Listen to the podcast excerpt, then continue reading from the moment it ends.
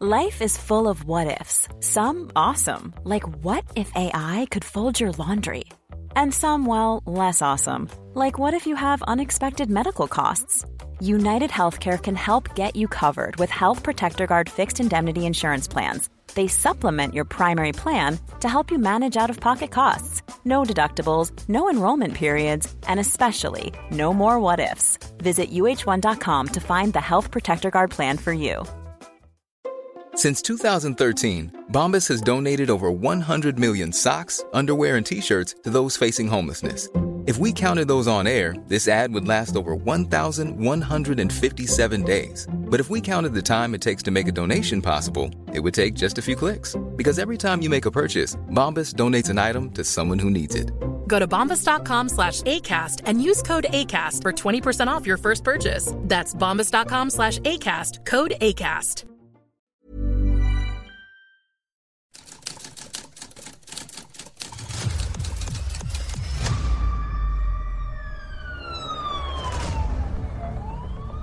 La prensa, 95 años publicando lo que otros callan.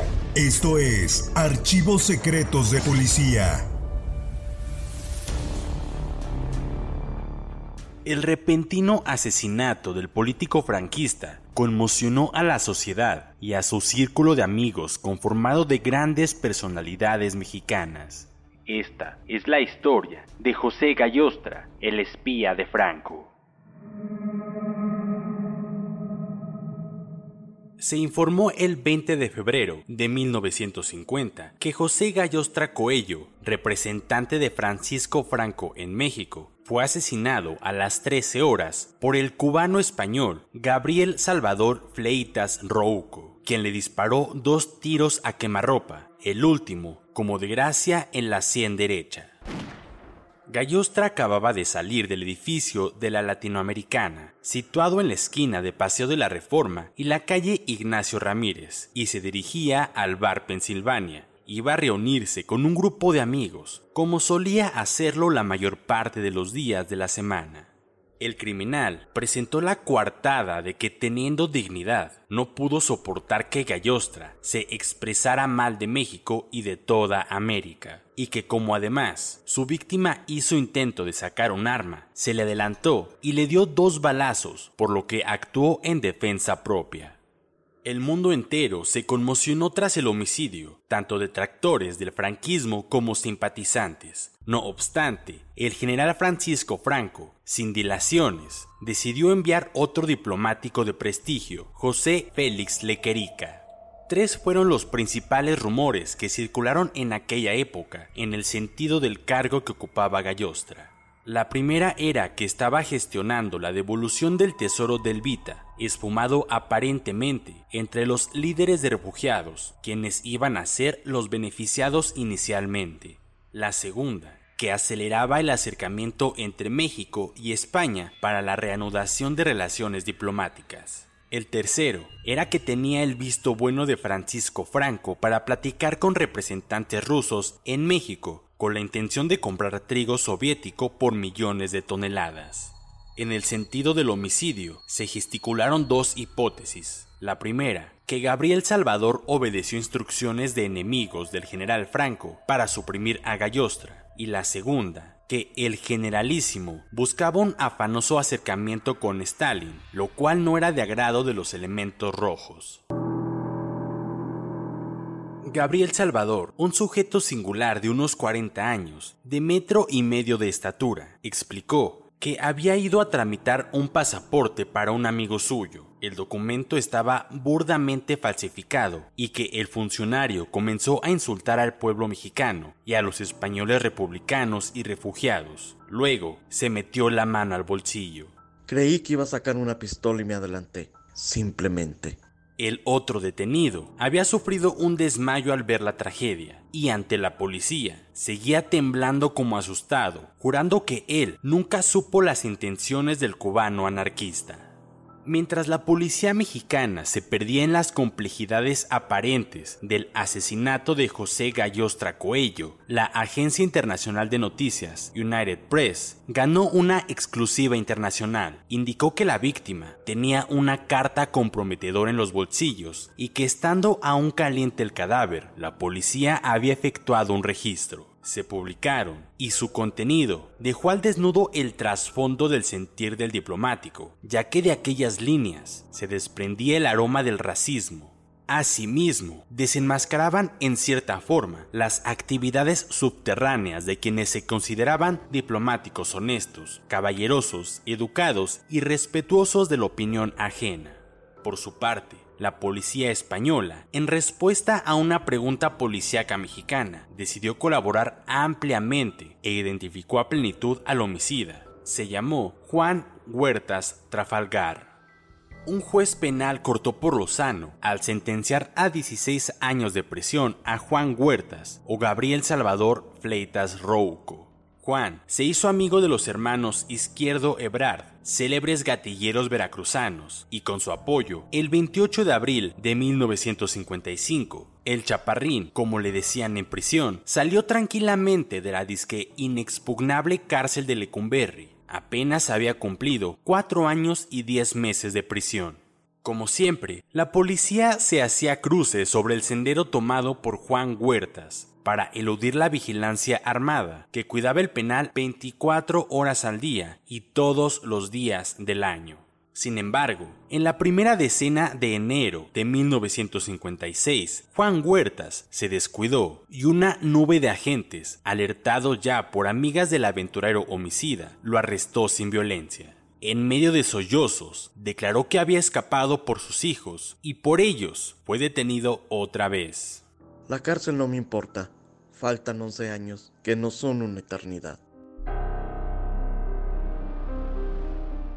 Todo inició en diciembre de 1949, cuando gente misteriosa amenazó de muerte por teléfono al diplomático español, quien realmente era representante oficioso del general Franco en México. Pero en los dos años y fracción que disfrutó de nuestra hospitalidad, había acumulado una gran influencia y se dice que tenía autorización de Franco para dialogar con diplomáticos rusos en nuestro país. El señor Gallostra hizo caso omiso de las advertencias trafamortales y jamás alteró su rutina. Por la mañana, un trabajo intenso y como a las 13 horas, a disfrutar de la hora del amigo, con muchos periodistas de la época, a quienes jamás les permitía pagar su consumo. Yo lo hago pero conste a título personal, solo por nuestra gran amistad que agradezco profundamente. Así salió del edificio de la Latinoamericana, donde rentaba un lujoso departamento en el quinto piso, y encontró en la calle a los dos sujetos que poco tiempo antes le habían pedido, de favor, que les otorgara la visa para un tercer individuo que deseaba ganarse la vida y no podía por carecer de papeles el acompañante de Juan Huertas no atinaba a comentar sobre algo que interesara a esa hora al sonriente diplomático español. Entonces, Gabriel sacó su pistola y apartando de un manotazo a su amigo, disparó al abdomen de Gallostra y mientras caía, mediante un tiro rapidísimo, destrozó el cráneo del hispano, quien sobrevivió apenas lo suficiente para ser llevado en ambulancia a la Cruz Roja, a donde llegó sin vida.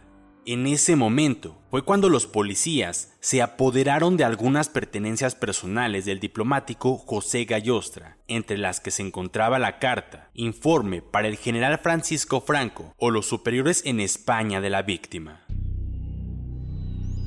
La United Press informó que en todos los periódicos matutinos se dedicó amplio espacio para informar acerca del asesinato de José Gallostra, víctima de la reacción soviética. El crimen fue ordenado por el Cominform y planeado en una reunión celebrada en Budapest, con asistencia de Vicente Lombardo Toledano. Coincidían los comentarios editoriales. En tanto, seguían surgiendo detalles sobre la turbulenta vida del criminal, quien había viajado al continente africano, Cuba, España, Santo Domingo, Francia, Estados Unidos y México. La prensa informó el viernes 10 de marzo de 1950 que nadie estaba a salvo del vitriolo en el informe de Franco encontrado en el bolsillo de Gallostra. El documento contiene incalificables insultos para México. En la carta, escrita de su puño y letra, según peritajes caligráficos mexicanos, incluía una breve síntesis de la vida mexicana, incluyendo datos acerca de la forma en cómo vivían en México los españoles. Realmente no se sabía a quién había dirigido su opinión, pero era una especie de confidencia destinada a las altas autoridades del régimen que imperaba en España. Gallostra definía a la antigua aristocracia como un conglomerado de pergaminos y chocolates, que se reunía en comidas ostentosas, pero su sangre estaba algo mezclada y sus cuentas bancarias también, gracias a los dólares americanos. En México existen matrimonios mixtos de mexicanos y yanquis que tenían casa en Cuernavaca con piscina, donde se jugaban grandes partidas de barajas en que se cruzaban buenas sumas y se ingerían grandes cantidades de cócteles y whisky, morfina, cocaína, marihuana, y los divorcios suelen ser entre meses. Los políticos mexicanos son aristócratas de la revolución, sombrero tejano, chamarra y pistola, pero están dejando esta indumentaria para vestir como cristianos, pero aún queda el sombrero y la pistola que se emplea aquí como en España el palillo de dientes. Ellos, los políticos mexicanos, tenían grandes negocios, grandes fortunas, grandes casas, enormes coches y enormes amigas recolectadas principalmente entre las estrellas de cine. Políticos tienen villas suntuosas en las playas de Acapulco, canoa, automóvil, balandros y cementerio propio al cuidado de pistoleros a sueldo.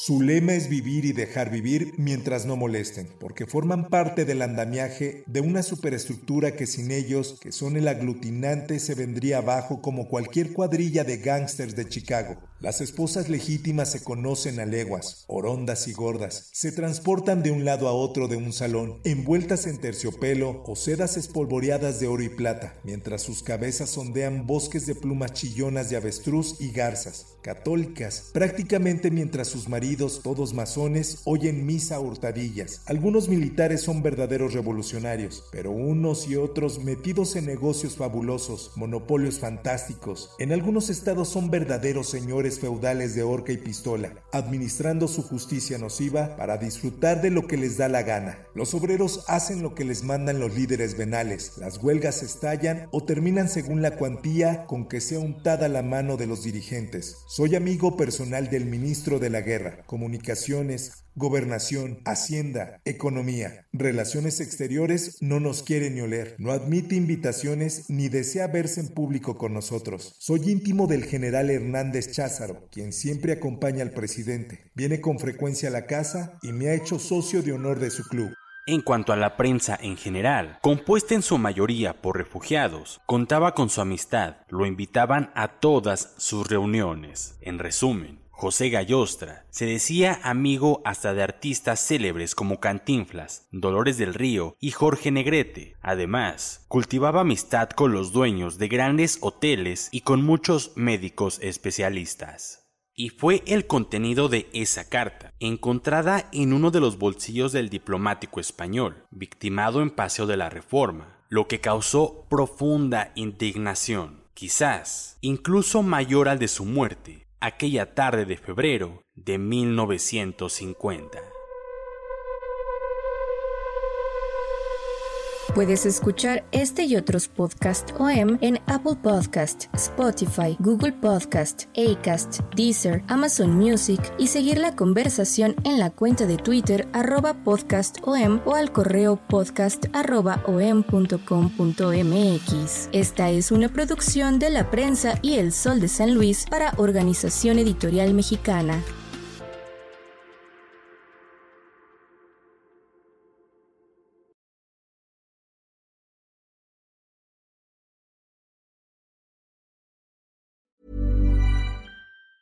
Even on a budget, quality is non-negotiable. That's why Quince is the place to score high-end essentials at 50 to 80% less than similar brands. Get your hands on buttery soft cashmere sweaters from just 60 bucks, Italian leather jackets, and so much more. And the best part about Quince, they exclusively partner with factories committed to safe, ethical, and responsible manufacturing. Elevate your style without the elevated price tag with Quince. Go to quince.com slash upgrade for free shipping and 365-day returns. Even when we're on a budget, we still deserve nice things. Quince is a place to scoop up stunning high-end goods for 50 to 80% less than similar brands. They have buttery soft cashmere sweaters starting at $50, luxurious Italian leather bags, and so much more. Plus, Quince only works with factories that use safe, ethical, and responsible manufacturing. Get the high-end goods you'll love without the high price tag with Quince. Go to quince.com/style for free shipping and 365-day returns.